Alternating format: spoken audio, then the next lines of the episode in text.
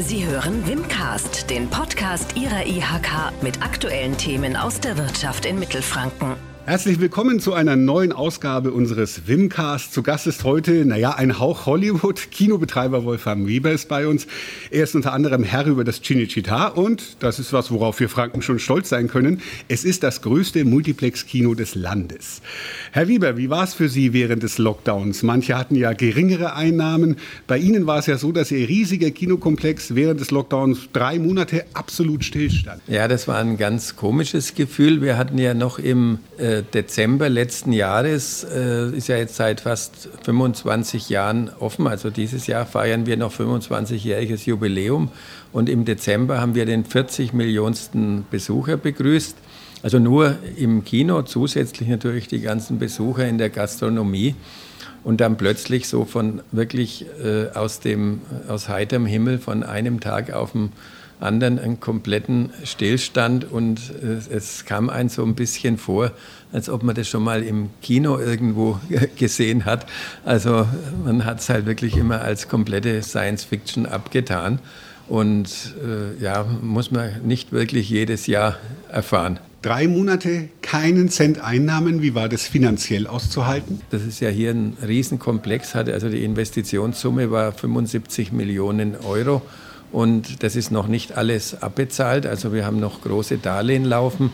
Und klar, dann halt 450 Angestellte insgesamt nur in dem Komplex hier mit, ich glaube, 130 Festangestellte, der Rest Minijobber. Und das ist natürlich, wenn dann plötzlich die Finanzierungsmöglichkeit für diese Kosten ausbleibt, natürlich schon erstmal ein Schock. Aber wir haben natürlich alle Möglichkeiten genutzt, die der Staat vorgesehen hat. Also diese ja jetzt nochmal etwas modifizierte Kurzarbeiterregelung für unsere Festangestellten, das war natürlich eine große Hilfe. Und die ganzen Minijobber, also 250 Minijobber haben wir, also ganze Generationen von Schülern, Studenten haben ja hier ihr Studium finanziert und was dazu verdient. Also wir haben dann unsere Minijobber von zehn Stunden in der Woche, die äh, normalerweise gearbeitet werden, auf drei Stunden reduziert und die einfach bezahlt, aber obwohl eigentlich überhaupt natürlich keine Arbeit dafür vorhanden war. Der Hauptgrund, warum wir eigentlich keine existenzielle Gefährdung haben, wir sind ja Investor und Betreiber in Personalunion. Und für uns war es somit relativ einfach, auf Investorseite zu entscheiden. Es zieht sich halt alles noch ein paar Jahre länger jetzt hin. Wir haben ein zusätzliches KfW-Darlehen beantragt. Es sind ja wirklich super Bedingungen äh, vom Gesetzgeber eingeräumt worden. Und dann im Nachgang quasi äh, werden wir dann das neue Darlehen zurückführen. Man kann jetzt endlich wieder ins Kino gehen. Wie sieht jetzt ein Besuch hier im Cinecittà aus im Vergleich zu vor Corona? Ja, also wir haben ja, äh, waren komplett geschockt, dass wir jetzt die an sich schönen Pfingstferien verstreichen lassen mussten und dann an dem wirklich denkbar ungünstigsten Tag im Jahr für Kino eröffnen durften. Das ist dann immer der Montag nach den Pfingstferien. Und wir waren eigentlich ganz überrascht, dass wirklich mehr Leute kamen, als wir erwartet haben. Also wir haben es genau verglichen mit den Besucherzahlen vom letzten Jahr, mit der Vergleichswoche. Und wir sind da bei, ich glaube, 53 Prozent. Und damit sind wir mit einem Schlag, es haben ja einige Kinos in Deutschland, äh, spielen ja schon seit ein paar Wochen wieder.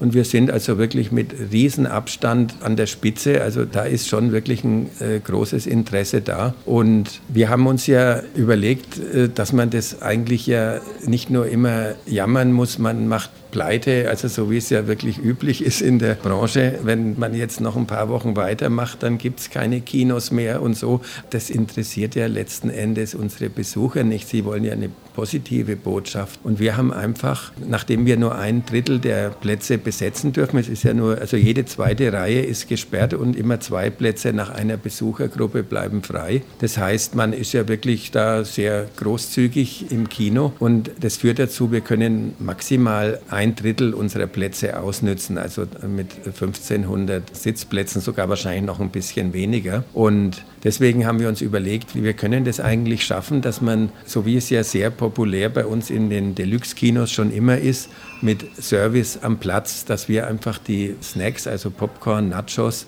und Getränke einfach kurz vor Vorstellungsbeginn auf dem Platz liefern. Also so die Schlagzeile Deluxe jetzt in allen Sälen.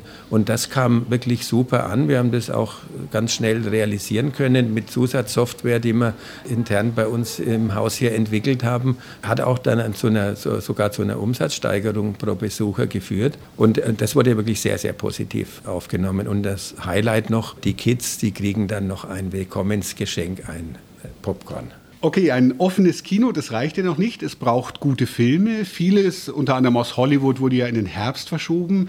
Gibt es jetzt trotzdem für die nächsten Wochen, Monate ein zugkräftiges Filmprogramm? Ja, also das schaut gar nicht so schlecht aus. Es, es starten jetzt, ich glaube, vier oder fünf ganz neue Filme. Sehr schöne, also eine deutsche Produktion, Gypsy Queen. Der war jetzt auch super besprochen in Titelthesen Temperamente zum Beispiel. Und der Fall Richard Jewell, der hätte im März starten sollen. Der ist dann, war ein, ein Corona-Opfer.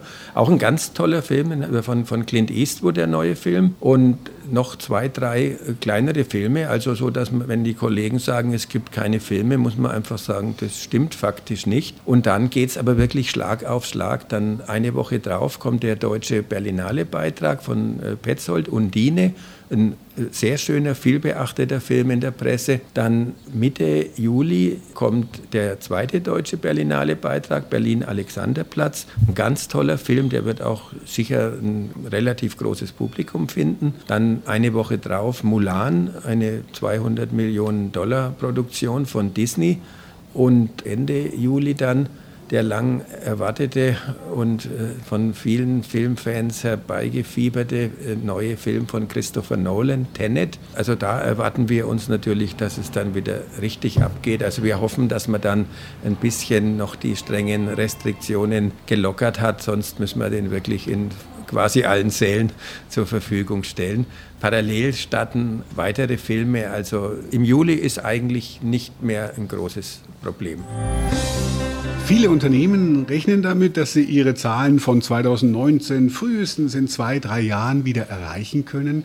Wie sieht es so bei Ihnen aus? Naja, das ist im Kino natürlich ein bisschen ein Unterschied, weil es kommt halt sehr darauf an, also wenn es eine zweite Welle gibt, was ja keiner hofft, gut, toi, toi, toi, ich glaube, jetzt ist man wachsam, es wird ja keine großen Massenveranstaltungen geben. Kino zum Beispiel ist unproblematisch, wenn man die Regeln einhält. Somit wird der Herbst, wenn wir einigermaßen die meisten Sitzplätze wieder besetzen dürfen, also zumindest ein bombiges viertes Quartal, weil viele Filme, die jetzt eigentlich gelaufen wären, sind auf den Herbst verschoben worden. Und also da habe ich keine Sorge, dass man damit noch gut was wettmachen kann. Wir werden natürlich nie auf die Zahlen vom Vorjahr kommen. Letztes Jahr war ja ein sehr gutes Kinojahr. Für dieses Jahr hat man übrigens 10, mindestens 10 Prozent plus prognostiziert. Also Januar, Februar war 18 Prozent plus im Vergleich zum Vorjahr. Also wir waren wirklich auf einem sehr, sehr guten Weg. Aber dann, es sind viele Filme auch auf 2021 verschoben worden.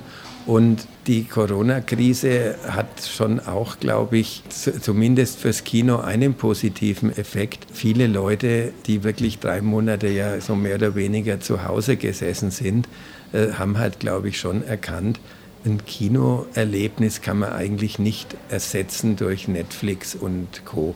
Äh, das ist toll, da kann man sich wirklich informieren. Man hat halt dann so eine super Alternative zum Fernsehprogramm, wenn einem das nicht gefällt aber ein richtiges Kinoerlebnis mit mega Leinwand, mit Hammer Sound, als Gruppenerlebnis mit Freunden und mit anderen äh, Leuten im gleichen Saal, das ist wirklich nicht zu toppen. Und das ist, glaube ich, in drastischer Weise vielen, vielen Leuten jetzt mal vor Augen geführt worden, wenn es kein Kino mehr gibt und man nur noch daheim äh, sitzen muss. Also ich sehe da schon, dass das, äh, also der Punkt zumindest positiv ist fürs Kino. Das wünschen wir Ihnen. Dankeschön, Wolfgang Weber von vom Cinecittà, dass Sie sich die Zeit für uns genommen haben. Bitteschön. Das war Wimcast, der Podcast der Industrie- und Handelskammer Nürnberg für Mittelfranken.